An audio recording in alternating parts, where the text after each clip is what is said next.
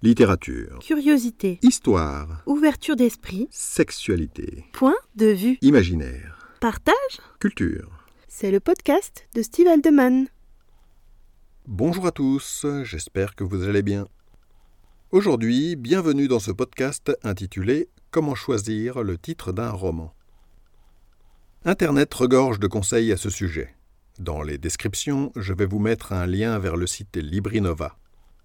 Mais vraiment, vous n'aurez aucun mal à trouver des conseils adaptés à votre cas, des façons d'aborder ce problème du titre qui n'a rien d'évident. N'hésitez pas à consulter plusieurs sources. Les différents sites Internet n'abordent pas les choses de la même façon, alors ne mettez pas tous vos œufs dans le même panier. Pour ma part, je vais essayer de vous dire ce qu'il faut faire dans l'idéal, et j'agrémenterai mes propos d'exemples tirés de mon expérience, parce que c'est souvent plus efficace qu'un exposé théorique. Les enjeux. Le titre d'un roman, c'est souvent la première information qui parvient à un potentiel lecteur. Et parfois, c'est avec cette seule information qu'il va décider s'il veut en savoir plus ou non. Votre titre a donc intérêt à être percutant. Je vais donc vous exposer un certain nombre de critères que votre titre de roman a intérêt à respecter. Premièrement, il est préférable que votre titre soit original, mais pas forcément. Si vous avez trouvé un titre qui vous plaît, testez-le. Si en faisant une recherche sur Amazon, par exemple, vous tombez sur dix romans qui ont déjà le même titre, c'est qu'il serait peut-être judicieux d'être plus inventif. Sinon, il y a des chances qu'ils ne sortent jamais du lot. Cela dit, si vous y tenez vraiment, prenez-le quand même. Par exemple, Christelle Lebailly, à propos de qui j'ai déjà publié un article, a écrit un roman appelé L'expiation. Des romans avec un nom identique ou similaire, il y en a pas mal. Malgré tout, cela ne l'a pas empêché d'en vendre. Votre titre doit être significatif, mais pas forcément. Si votre roman parle de voitures en long, en large et en travers, vous avez peut-être intérêt à l'appeler Les voitures. Mais certains auteurs se sont fait une spécialité de titres énigmatiques et ça ne les empêche pas d'être lus. Il y a au rab de romans qui s'appelle Le théorème du trucmuche. Et beaucoup se souviendront du roman de Muriel Barbery, L'élégance du hérisson. Franchement, est-ce que ça vous éclaire sur l'histoire? Et pourtant, ça se vend. Pour découvrir plus de curiosités de ce type, je vous mets en description un lien vers un article de Babelio intitulé Titre énigmatique. Votre titre doit contenir des mots-clés, mais pas forcément. Parmi les conseils qu'on trouve souvent, on retrouve celui des mots-clés. Le référencement sur Internet impose de plus en plus sa loi, et un titre qui contient des mots-clés sera susceptible d'être plus visible. C'est un plus non négligeable. Et pourtant, il y a d'énormes succès de librairies dont le titre n'avait rien d'évocateur.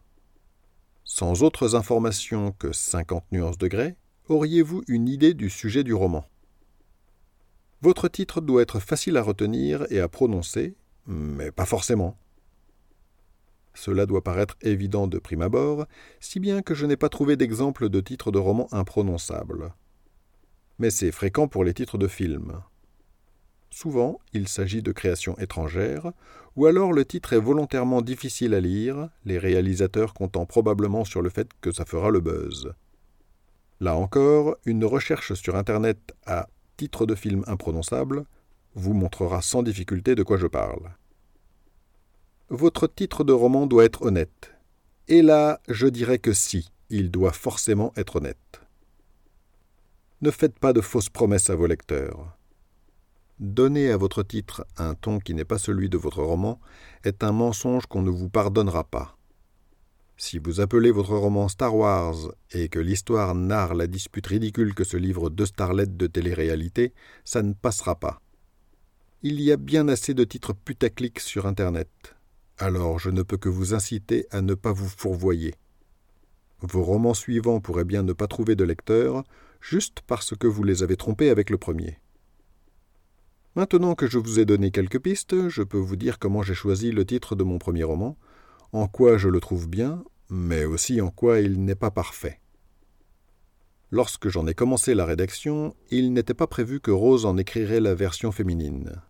et j'ai eu beaucoup de mal à trouver un titre qui me paraisse bien. Après avoir beaucoup hésité, je l'ai appelé Dominant. Pour une histoire d'amour BDSM écrite à la première personne et qui narrait la recherche de l'amour par Marc, un jeune homme dominant, ça me paraissait adapté. Mais pendant toutes les années où je l'ai appelé ainsi, je n'ai jamais été convaincu par ce choix. En particulier, je ne le trouvais pas original. Je l'ai tout de même envoyé aux éditeurs sous ce nom en 2011, en me disant que s'ils retenaient l'attention, il serait toujours temps d'en discuter. Mais cette éventualité ne s'est pas présentée. En 2020, quand Rose s'est décidé à écrire la version de Charline, il s'est avéré que mon roman allait devenir une partie d'une histoire plus aboutie et que le titre dominant ne convenait plus. Il me paraissait évident que les deux titres de notre double roman devaient résonner l'un avec l'autre.